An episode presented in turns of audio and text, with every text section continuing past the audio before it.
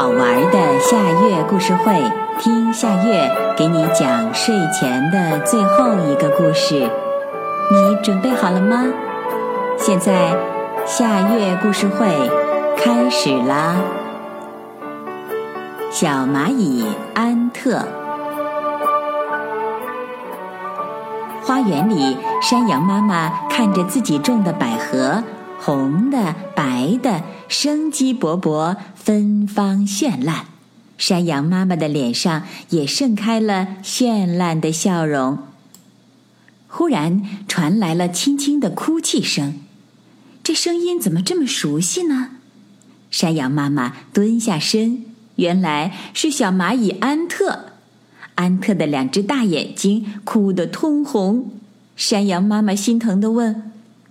我的孩子，你这是怎么了？小蚂蚁安特用细细的手指头抹着泪说：“山羊妈妈，我太渺小了。”安特说：“我的理想是做伟大的英雄，为森林做贡献，可是我却小得可怜。昨天，我向狮子大哥打招呼。”他听到我的声音，找了半天也没看到我，还差点一脚把我踩死。幸亏我躲得快。嗯，山羊妈妈，我是这个世界上最最无能、最最无用的人。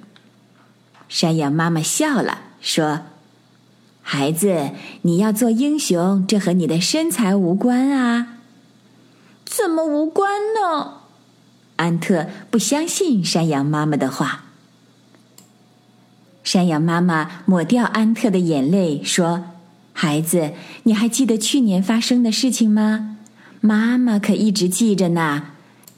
那天森林里下过一场大暴雨，你不顾道路泥泞湿滑，一边跑一边对大伙喊：‘快出来，快从屋里出来，要地震啦！’”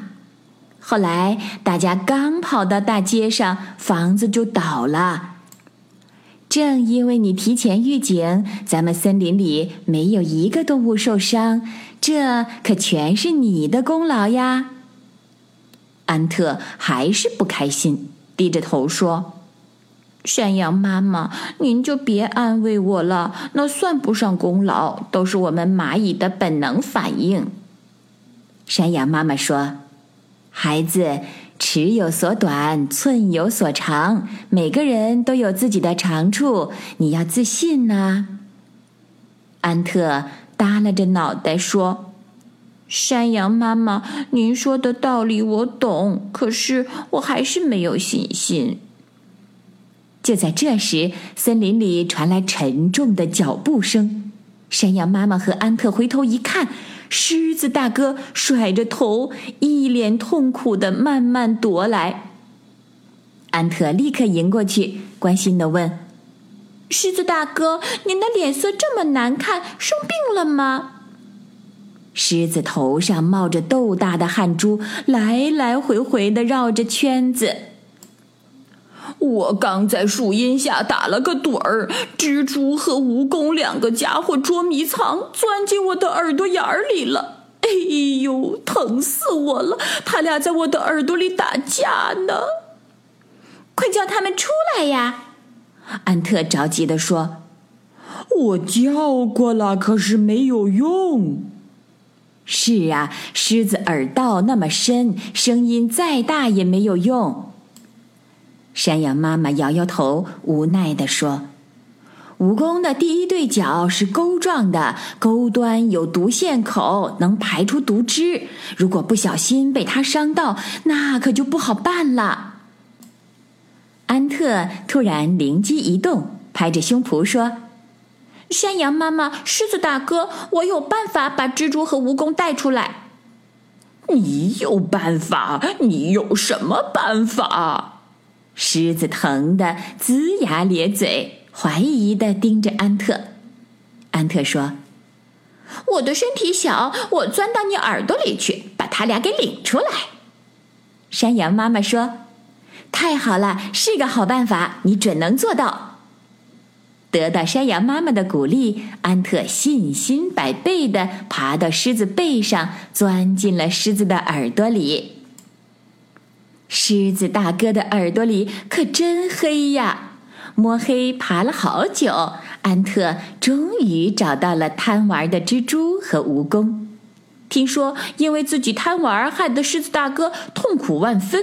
蜘蛛和蜈蚣惭愧的赶紧跟着安特往外爬。安特顺利的把两个淘气鬼带了出来。狮子大哥立刻长吁了一口气，浑身都放松了。他弯下腰，把安特捧在手里。刚想说些什么，山羊妈妈急忙制止：“别别说话！”狮子茫然地看着山羊妈妈。